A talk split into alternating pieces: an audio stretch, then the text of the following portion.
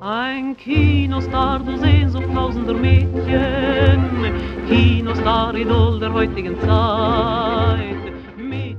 In der brutalen Realität bauten die Nazis an ihrem dann doch nicht tausendjährigen Reich. In den Lichtspieltheatern regierten derweil die Göttinnen der Leinwand. Zara Leander, Marika Röck, Lida Barova und Christina Söderbaum stiegen im nationalsozialistischen Deutschland zu gefeierten Filmdiven auf. Davon ist nun im Buch Schau nicht hin zu lesen. Solange sie sich den Vorstellungen der Nazis fügten, wurden sie gehätschelt und umsorgt und mussten sich wegen internationaler Konkurrenz keine Gedanken machen. Stars aus dem Ausland, die in Deutschland groß wurden, genossen nicht nur Propagandaunterstützung, sie legitimierten den Nationalsozialismus. In ihrem Buch Schau nicht hin, Kunst als Stütze der Macht beleuchtet Evelyn Steintaler die Geschichte der Filmdiven des NS-Kinos. Hanna Balber hat die Autorin zum Gespräch getroffen zwischen den Propagandafilmen und den alten Filmen, wie sie auch genannt werden, ja, also den normalen Unterhaltungskino sozusagen, wurde immer ein sehr großer Unterschied gemacht.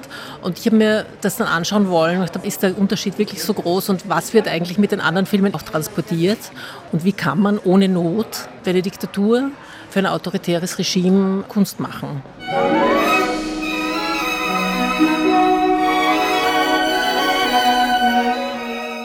In den 70er und 80er Jahren liefen Spielfilme aus der NS-Zeit noch ganz selbstverständlich im öffentlich-rechtlichen Rundfunk. Filmdiven jener Zeit wie Zara Leander und Marika Röck waren zu Gast in Talkshows und Samstagabendgalas. Leander distanzierte sich nach dem Krieg von den Nazis. Röck erklärte, sie habe sich nur um ihre Kunst gekümmert. Barova und Söderbaum verstanden sich als Opfer der Umstände. Fest steht, dass sie alle freiwillig nach Deutschland kamen und blieben, als das nationalsozialistische Regime ihnen den kometenhaften Aufstieg ermöglichte, bekräftigt Autorin Evelyn Steintaler. Es war Goebbels und auch Hitler völlig klar, was man mit Film machen kann. Dass man eben mit der Unterhaltung arbeiten kann. Dass man sagen kann, okay, wenn wir die nationalsozialistische ähm, Ideologie in kleinen Häppchen transportieren, dann ist das leichter schluckbar für die Mehrheit. Und man hat sich schon sozusagen als Gegenstück von Hollywood verstanden und gemeint, den Glamour kriegt man auch hin, den Hollywood halt hat.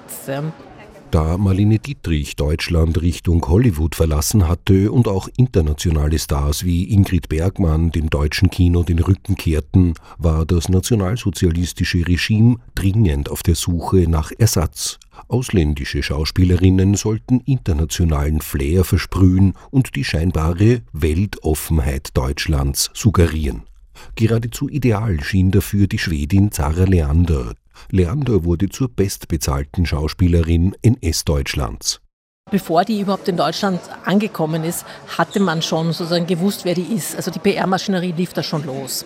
Also sie war die große Diva. Für sie hat man das KDW geschlossen in Berlin, damit sie dort in Ruhe einkaufen gehen kann. Das war natürlich auch zur Inszenierung dazu gehört. Also das war ganz wichtig, sie so als den größten Star zu inszenieren, den man überhaupt haben kann.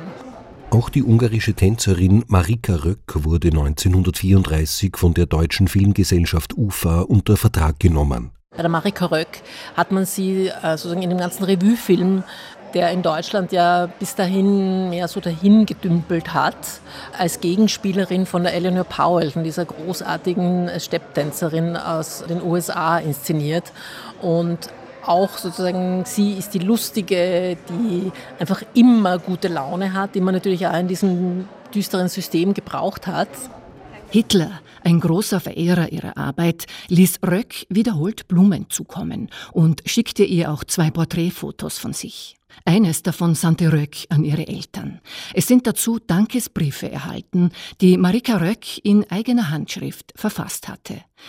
Wenn ich Sie, mein Führer, für ein paar Augenblicke erheitern und von Ihrer verantwortungsvollen Arbeit ein wenig ablenken konnte, so bin ich darüber unendlich stolz und glücklich. Mit deutschem Gruße, Ihre Marika Röck.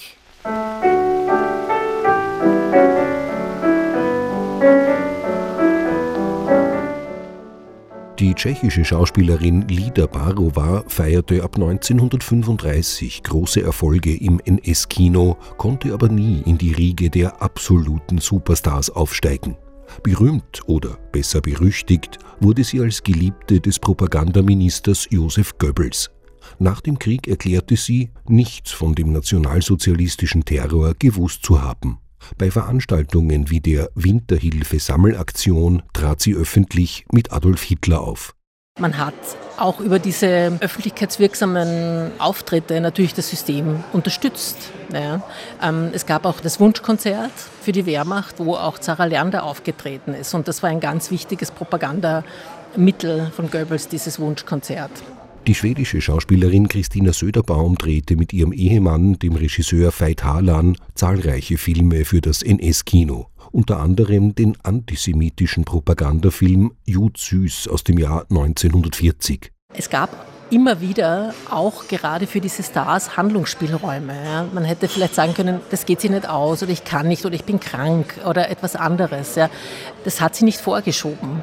Sie hat dann später behauptet, sie wären gezwungen, waren die einzigen Menschen, die gezwungen wurden. Das waren die Jüdinnen und Juden, die da zu den Massenszenen aus den Ghettos geholt worden sind. Kunst sei niemals unpolitisch, insbesondere nicht in Zusammenhang mit autoritären Regimen, meint Autorin Evelyn Steintaler. Zu schweigen oder die unpolitische Einstellung als Entschuldigung vorzuschieben, bedeute oft nichts anderes als stille Akzeptanz. Steintalers Buch Schau nicht hin, Kunst als Stütze der Macht ist im Verlag Kremeyer und Scheriau erschienen. Vorwurf ist schwierig, ja. zu sagen, ich werfe Ihnen jetzt das und das vor. Ich hätte mir von den Vieren viel mehr gewünscht, dass Sie vielleicht nur den einen Satz gesagt hätten, ich habe mich täuschen lassen und benützen lassen. Es tut mir leid.